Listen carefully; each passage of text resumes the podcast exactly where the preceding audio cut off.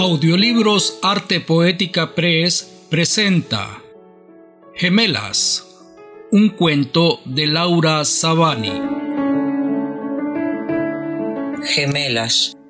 Para disimular tus muchas inseguridades te llenabas los dedos de anillos, de pesadas pulseras las muñecas y andabas divulgando por ahí que en tus años mozos te habías tirado nada menos que a Simón Matías, ese poeta célebre y refinado que de tan culto era inalcanzable. Medías tu sitio en el mundo con la vara del éxito y la fama, o por esta o aquella conquista amorosa, así que tratabas con indiferencia a quienes llamabas los fracasados, artistas y poetas sin trabajo, mendigos intelectuales en un mundo materialista que los ninguneaba cruelmente. ¿Cuánto debe haberte dolido su indiferencia, a vos, para quien la indiferencia era el arma más eficaz del mundo para contraatacar al enemigo, ese ser inicuo, falaz y tenebroso con quien tenía la desgracia de existir, el prójimo. Alicia sintió un breve temblor en los dedos al disponerse a adelantar la reina, pero su rostro no delató sorpresa alguna, salvo una leve inquietud que Florencia notó al vuelo. ¿Qué te pasa? Te veo como distraída. Me oyes desde lejos y mi voz no te toca. Anda a cagar. ¿De aquí a cuándo te la das de poeta? ¿No ves que estoy concentrada en la jugada?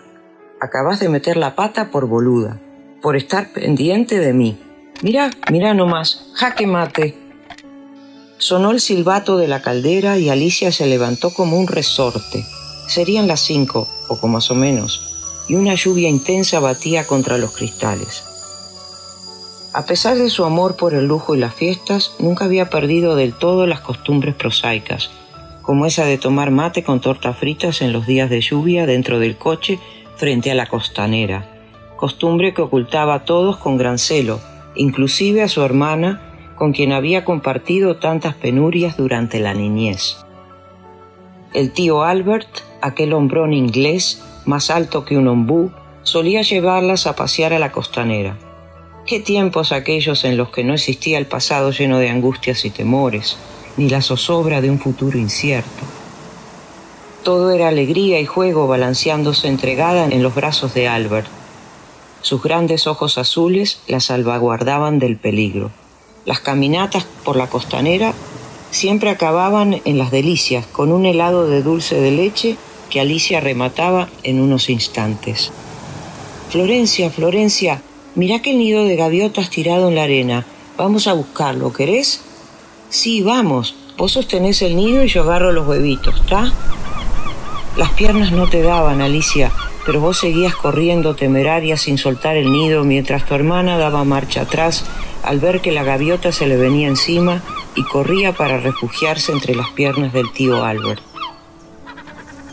Vos no, princesa, desde que eras chica mostrabas un temperamento osado, capaz de todo con tal de salirte con la tuya.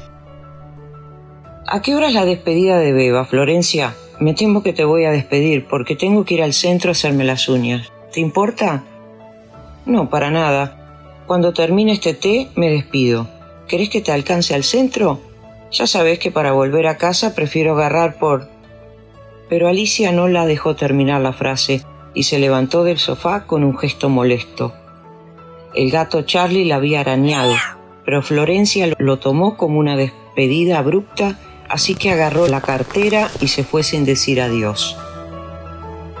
Mirándolo bien, siempre había tenido que sacrificarse. Se miró las manos, los pellejitos de los dedos le dolían más que el espectáculo. Parecía dormida, pero sus labios le hablaban. ¿Por qué me abandonaste, Florencia? ¿Por qué no me socorriste cuando sabías que te necesitaba? Miró el reloj. Justo las doce. Charlie parecía un ovillo agazapado en el sillón. Ni una gota de sueño, pensó, y con aire indiferente agarró el diario.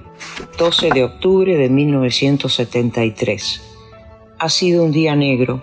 Me temo que Florencia ya ha empezado a sospechar que entre su marido y yo hay algo más que una relación fraternal entre cuñados. Se ha negado a firmarle el divorcio y no me dirigió la palabra en toda la tarde, pese a que le interpelé varias veces. He de andarme con cuidado si no quiero perder más que la cabeza. O, peor aún, la... No acabó la frase porque de pronto se percató del peligro de escribir todos los pensamientos.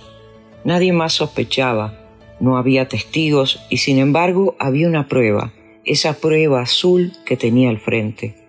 Cerró el cuaderno y se estuvo un buen rato acariciando los bordes aterciopelados, el lomo satinado del cuaderno. Absorta en sus pensamientos, vio pasar la vida en paralelo. La misma edad, los mismos gestos tras los bucles dorados, el mismo trágico destino empeñado en desbaratar todo aquello que en verdad les importaba, la familia. El accidente que las dejó huérfanas de padre y madre y la despiadada traición del tío Albert, que tras un breve período de relación las había dejado en la ruina, dilapidando hasta el último céntimo de la fortuna familiar. Así es que había empezado el periplo de casa en casa, siempre sintiéndose una forastera, incapaz del más mínimo arraigo, pues el que lo ha vivido sabe bien cuánto duelen las despedidas. Y ahora esto, después de veinte años de reencuentro esto. Así que te pensabas muy lista, hermana mía, se arrancó un pellejo.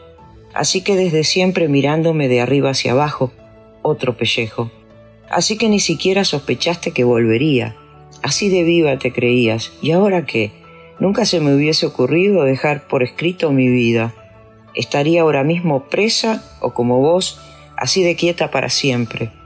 Fuiste una tonta, y como vos no hay dos sino una, yo, la única, la vencedora. Se hacía tarde y notó que los dedos le sangraban.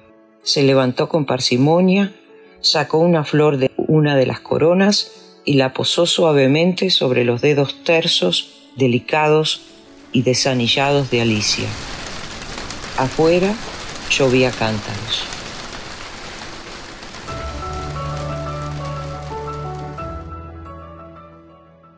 Arte Poética Press es una editorial hispana basada en la ciudad de Nueva York. Se especializa en temas, obras y autores iberoamericanos residentes dentro y fuera de los Estados Unidos. Publica libros de creación literaria, novela, cuento y poesía bajo el sello Arte Poética Press. El sello Escribana Books Publica libros académicos en áreas de estudios culturales y literarios. Visite artepoética.com para acceder al catálogo de obras.